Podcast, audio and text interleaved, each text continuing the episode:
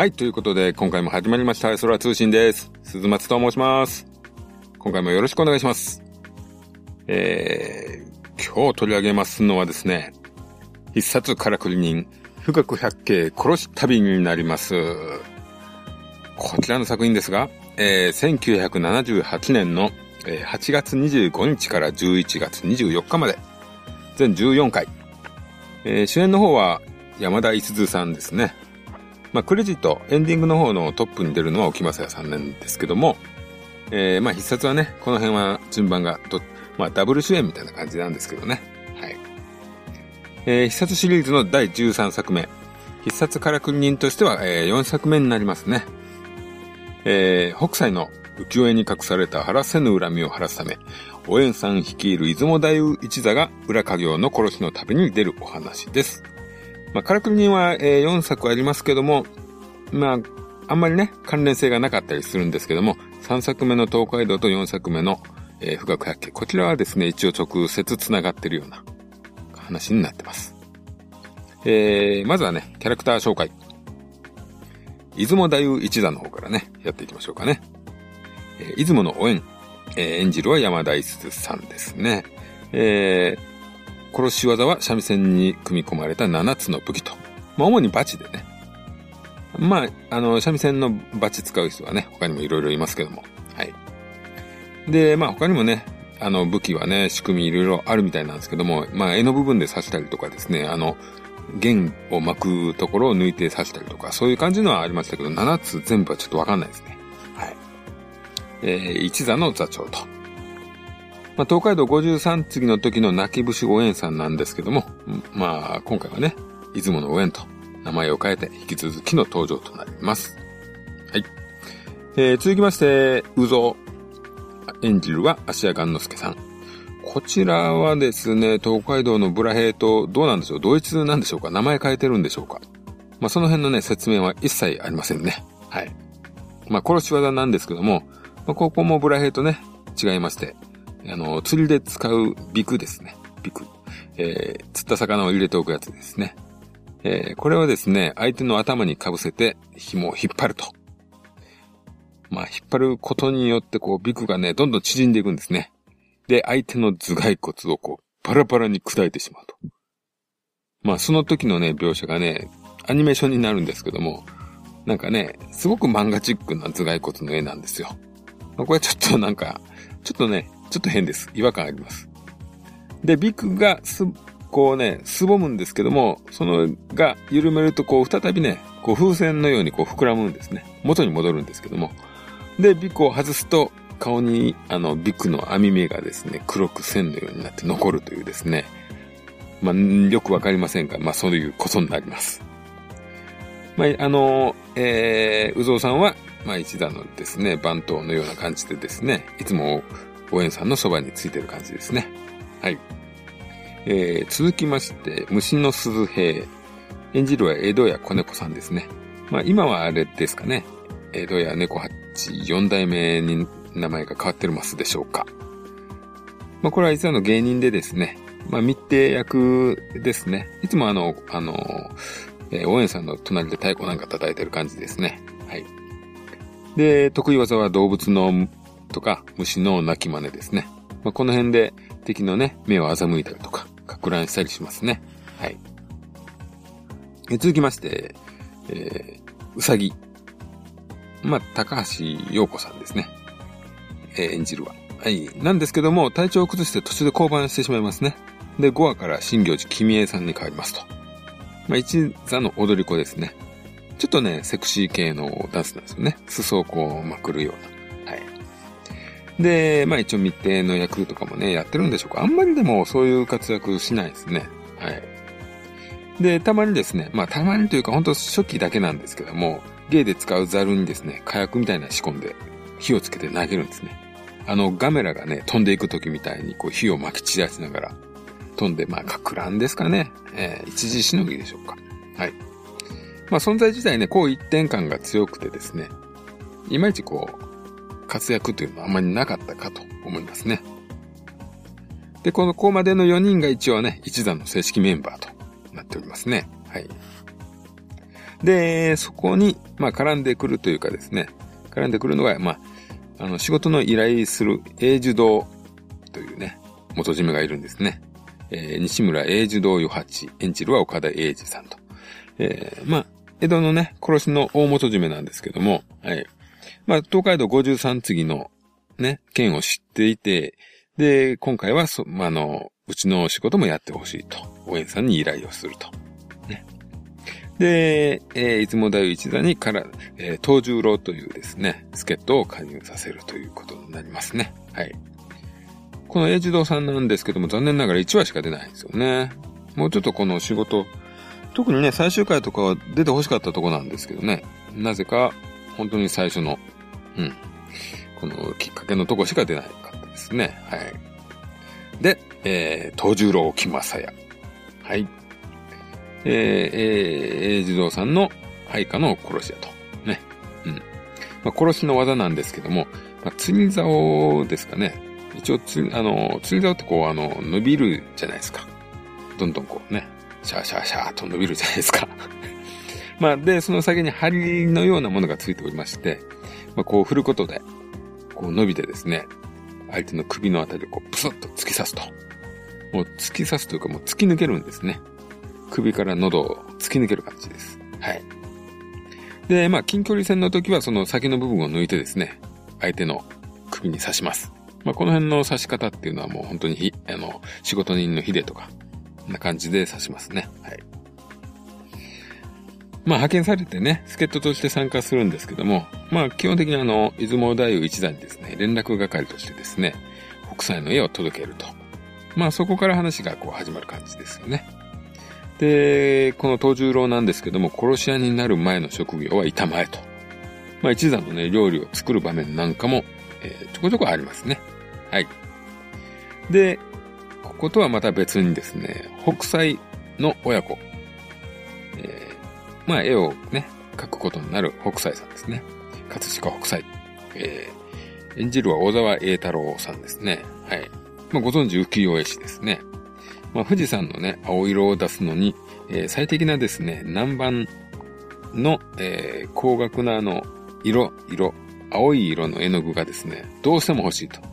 それが欲しいがために、まあ、仕事を受けようと。えー、あとですね、東海道53次の絵を描いた広重とかには絶対負けないと。負けたくないと。そういうね、すごくこう、他のね、えー、かい、あの、浮世絵師とかをね、こうね、否定するというかね、そういうね、ことを言う人なんですけどもね。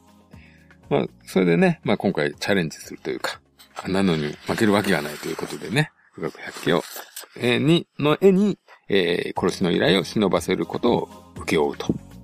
そういう感じですね。えー、あと、北斎さんの娘としておえというね、方が出ます。演じるは吉田秀子さんですね。まあ、いつもこう振り回されてる感じですね。もうほんとね、ちょっとなんかそれだけの役というかですね。吉田秀子さんってほんとね、結構いい女優さんなんですけど、非常にもったいない使い方なんじゃないでしょうか。この北斎親子に関してはですね、1話と最終14話しか出ませんと。うん。はい。えー、で、まあ以上ですかね。あの、キャラクター的には。で、見どころなんですけども、基本設定となる、まあ、浮世絵にね、隠された、晴らせぬ恨みを晴らすというところはですね、まあ、東海道53次の、まあ、やり方を踏襲してますね。絵をこう火で炙ると、あの、ターゲットというかヒントの部分が赤くなると。まあ、それの謎を解いていくような展開ですね。まあ、この辺はもう正式に続編なんでね、まあ、ここは同じという感じでしょうか。はい。で、あとあの BGM というか、エンディングとか、その辺なんですけども、ここはですね、今回もあの、平尾正明さんはですね、参加してないので、もう前作のですね、必殺商売人の音楽、もう丸々そのまま使ってますね。森田光一さんの音楽をそのまま使用してます。なんでね、もうこの辺である意味こう新鮮味のない感じで、えー、ね、本当にこの東海道53次ちょっとね、あの大きな個性がない作品になっちゃってるようなところもね、こういうところからまた感じたりしますね。はい。まあ、ストーリーの方とかになるんですけども、なんかですね、訪れる場所が印象的にね、貧しい村が多いような気がしますよね。えー、今回はね、富士山の周りということで、なんか田舎が多いんでしょうか？田舎町が多かったんでしょうか？あとね、北斎さんなんですけども、まあ、東海道53次のね、安藤博重さんはですね、まあまあ話ちょくちょく出て、えー、なんかね、なんか意味深な感じで出ましたけども、今回ね、ほとんど絡まなくて、もう浮世絵の、浮世絵も、あの、東十郎さんが届けるんで、ほぼね、全然ね、出てこないんですよね。で、今回も、ね、悪役がですね、強烈なキャラがちょっと少ないですよね。なんでね、もう本当にね、あの、ね、印象の強い話が少ないんですよ。うん。まあね、この辺がなかなかね、厳しいとこなんですけども、うん。まあそうなってくるとですね、やっぱり見る側の期待っていうのはですね、キャスト頼みな感じになりますね。はい。まあね、今回やはりあの必殺ファンならばですね、今回の作品はやっぱり沖正也というところに期待するんでないでしょうかと。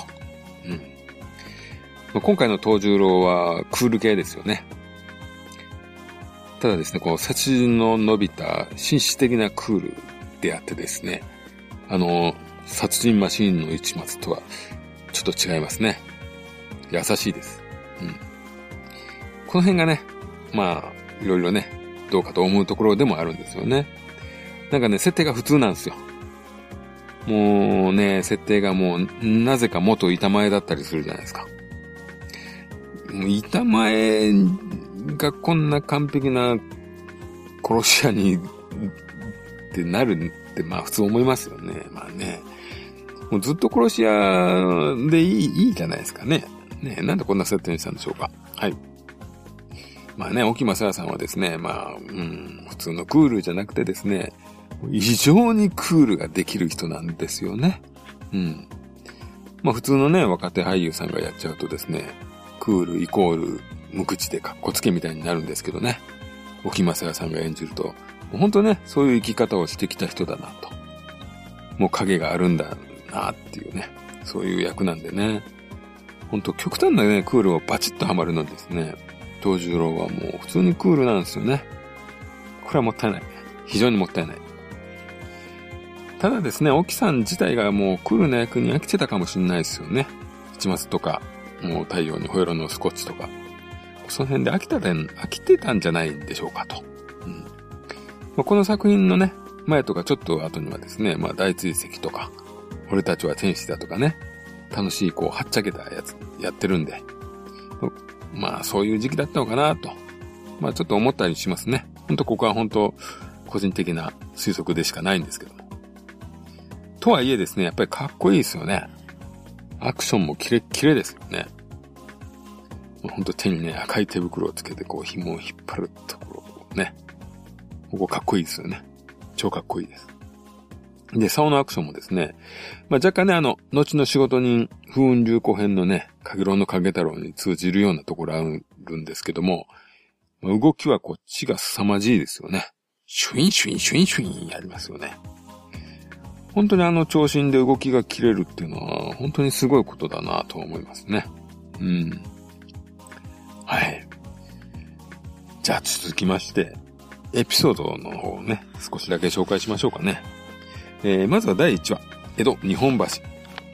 前作同様ですね、まず一座が江戸を払い箱になりますね。ただし今回ね、出ていけっていう理由は、ちょっと、お下劣なハレンチな芸をしてたからっていうね、しょうもない、しょうもない理由ですかね。うん。まあそれで江戸を追われると。うん。で、北斎さんは広重に待てまいと頑張ってね、裏の仕事を一堂から受けると。うん。まあそういうね、うん、話ですね。うん。まあ、そんなに、そんなにすごい一話でもないかもしれません。はい。えー、で、3話。これなんて読むんでしょうね。なんかね、今回のカラクリンもね、地名ばっかりでね、地名がタイトルっていうのはなんか作品のこう中身とあんまり結びつかなくて、あんまりいいアイデアとは思えないですよね。うん。やっぱりね、印象のあるこうタイトルだとそれだよ聞いただけで、あーって思い出すじゃないですか。ただの地名っていうのはなかなかね、厳しいですよね。はい。で、第3話、春秋片倉茶園の富士でいいんですかね。はい。この話で、まあ、なんですかね、東十郎が飯作ってるとこで元板前っていうことがね、なんとなくバレると。うん。でですね、これね、冒頭でね、合流シーンですね、東十郎が。メンバーと合流するシーンでですね、橋の上からですね、みんなのところにほいって降りるんですよ。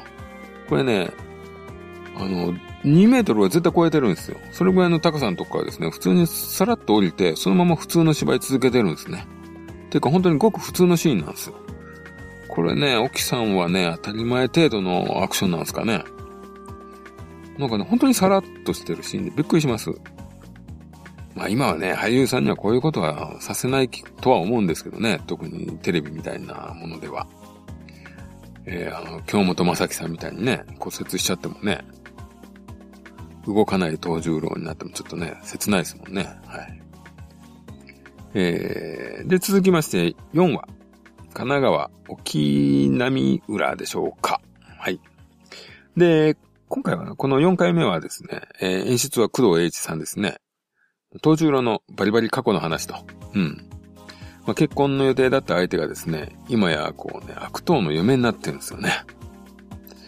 まあ、そこのね、描写はね、もっと絡み入れて欲しかったんですよね。すごいもったいないですよね。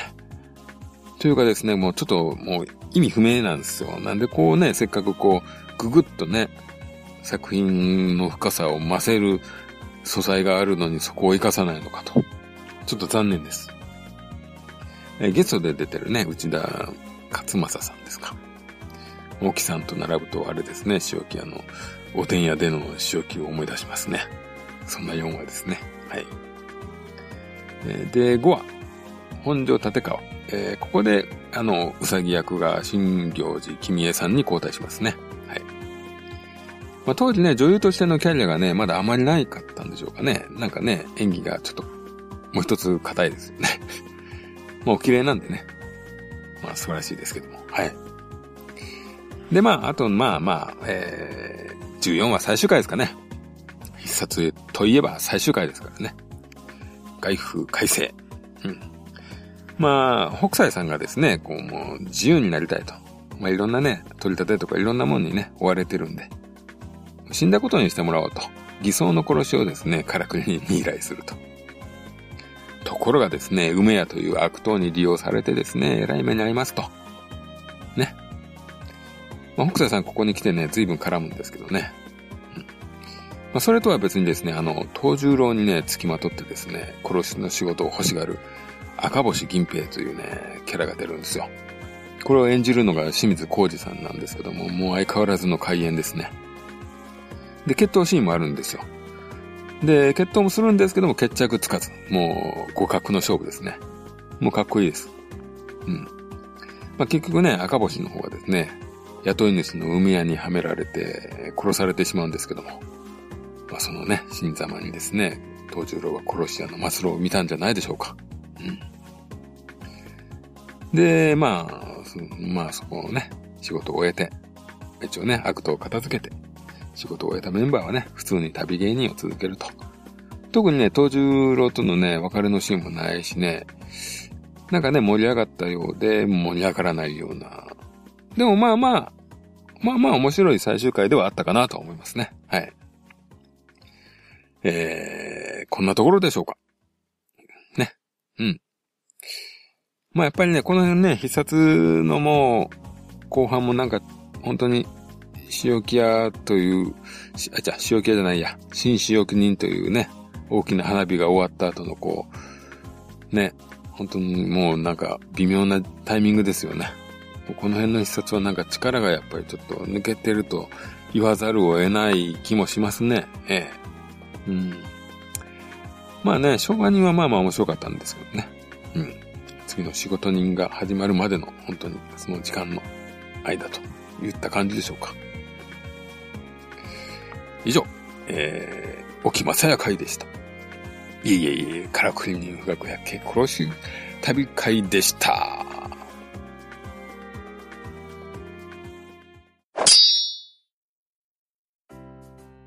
はい、ということで、えー、カラクリ人不学百鬼殺し旅でしたね。はい。えー、現在 TVK では、えー、東米必殺裏殺しをやってますね。これはなかなか来てますね。これは、あのー、もう、どうなんでしょうか。当時としてはあれですかね。あのー、すごい内容が変わった感で、ファンはがっかりしたんでしょうか。まあ自分もちょっとまあ別の作品ですけど、あの、仕事人をね、ずっと見てて、剣撃人に変わった時はかなりショックでした、ですけどね。あの、当時の人たちもそれくらいのショックだったんでしょうか。うん。ただまあこれね、かなりパンチ効いてるんでね。まあ次回頑張って、次回というかまあ、うん、裏殺しで会話頑張りましょう。はい。えー、っとですね、あとはまあ最近のちょっと見たもんをうん、紹介できたらなと思って、今日、今回はちょっとね、話そうかなと思います。えー、まずですね、ちょっとあの、さ録画しっぱなしの作品があったんで、ちょっと見たんですけども、えー、君の名はですね、アニメの大ヒット作ですね。あれをやっと見たんですね。はい。まあ、あの、すがすがしい若者の話ですよね。まあ、ラドウィンプスの曲でね、スタートして、そのままこう、一気に楽しむのがいい見方なんでしょうか。うん。まあ設定もね、まあまあしっかり考えてるかなと。うん。まあそんなことよりね、若い登場人物たちの気持ちをね、こう、追う感じかな、そういう映画かなと思いましたね。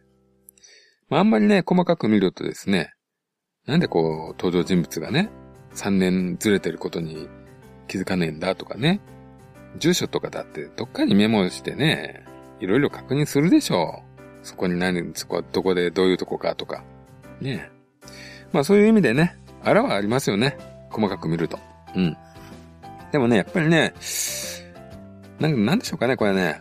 あの、やっぱりおっさんとしてはですね、このあんまりね、こう、奇跡とかね、いらないですよね。正直な感想として。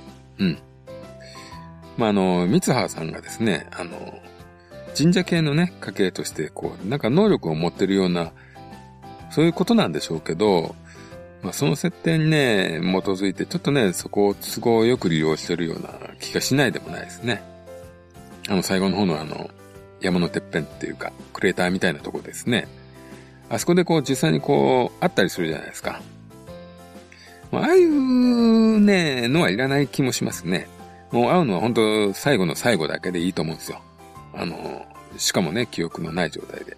まあね、奇跡はですね、もう一作品一個が、そう、まあせいぜいおまけでもう一個ぐらいの方がいい気はしますね。えー、あんまり奇跡起こるとね、えー、うん。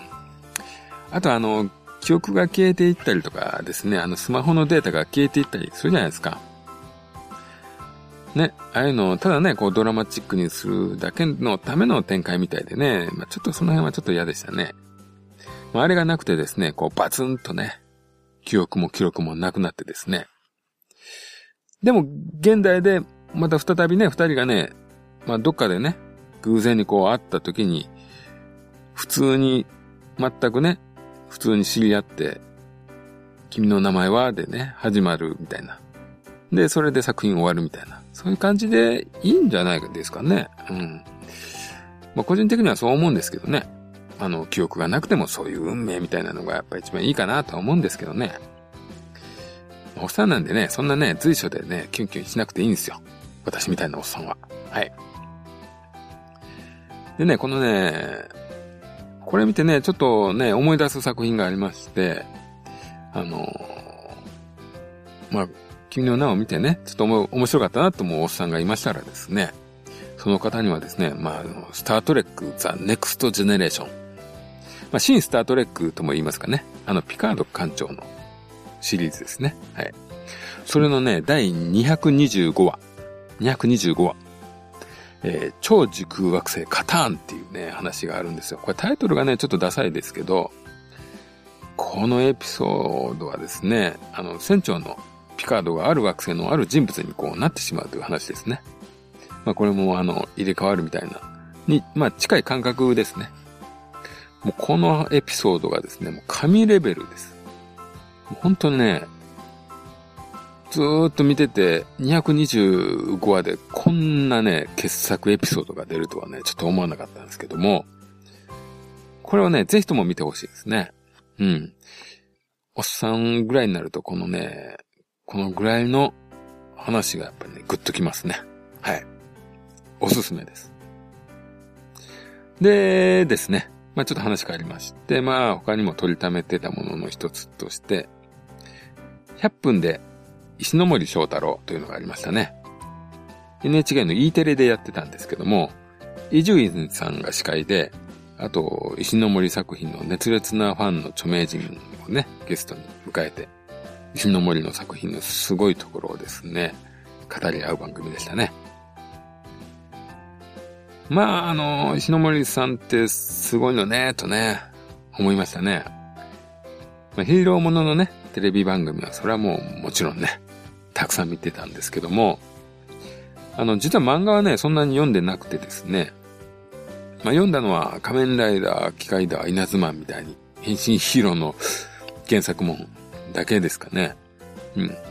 まあ、稲妻とかね、機械だとかそれなりのメッセージ色がね、あったんで、まあ、まあまあ悪くないなとは思ってましたですけども。まあ、ただね、読んだ頃がね、あの、本当に若い頃なんで、若造の子供のガキの頃なんで、新森先生のですね、わびさびっていうのをね、全く理解できてなかったのかなと、今回のね、放送を見て思いました。なんかね、読まないといけない気がしましたね。されちゃい、刺されちゃいましたというか。えー、ね、なんでまあ、サブと1取り物控えとか、その辺読んでみようかなとかってちょっと思いましたね。皆さんね、おすすめありましたら、私に教えてください。あとね、あの、コメントで出てた島本先生出てましたね。あの方の作品はまあまあ読んでんですけどね。うん。はい。まあなかなかね、うん、面白くて、うん、いいとこいっぱい聞けたなっていう番組でしたね。はい。まあ今回はこんなところでしょうか。じゃあまた次回皆さん、えーお願いよろしくお願いします。はい。それでは皆さんさようなら。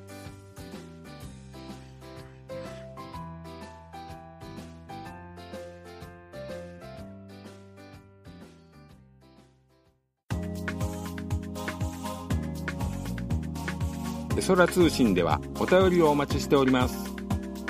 ツイッターハッシュタグエソラ通信その他シーサーブログのコメント欄 G メールの方でもお待ちしておりますお。気軽に感想ご意見をお寄せください